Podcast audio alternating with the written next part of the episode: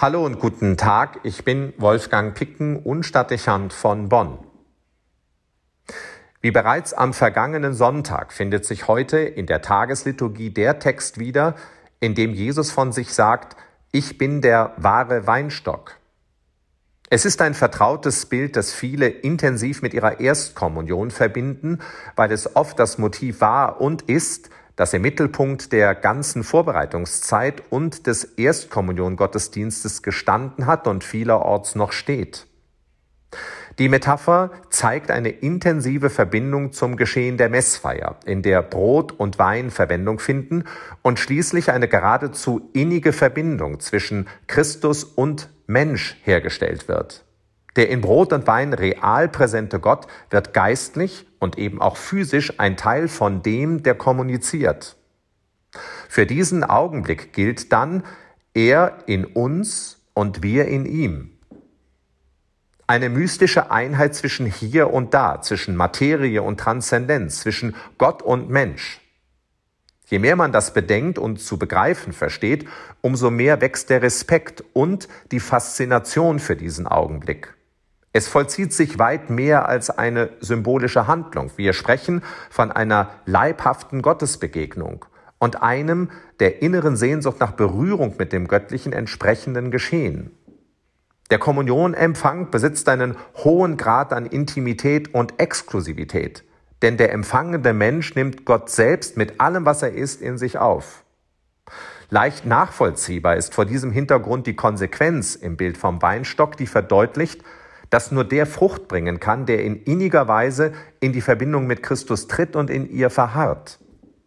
Der Christ tritt wirksam als Bote Jesu in dem Maß in Erscheinung, wie er innerlich in Beziehung mit ihm steht. Wir sprechen also hier von Authentizität.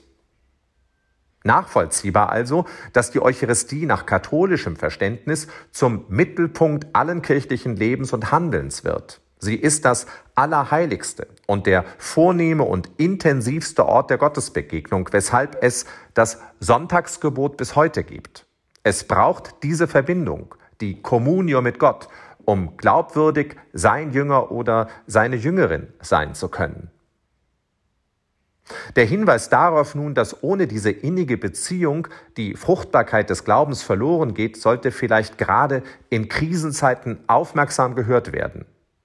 Wer nicht in mir bleibt, wird wie die Rebe weggeworfen und er verdorrt. Man sammelt die Reben, wirft sie ins Feuer und sie verbrennen. Bei der Suche nach den Ursachen für die tiefgreifenden Krisen der Moderne, und das betrifft die säkulare Welt genauso wie die Kirche, wäre die Frage zu stellen, ob sie nicht in der fehlenden Verbindung zwischen Gott und Mensch begründet sein könnte.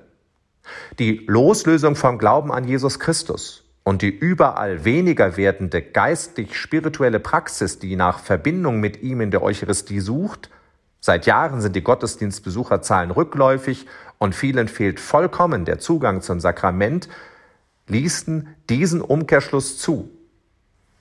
Auch könnte die ausgeprägte Konzentration des modernen Menschen auf sein Ich und manche Tendenz der Selbstüberschätzung diese Entwicklung verschärft haben.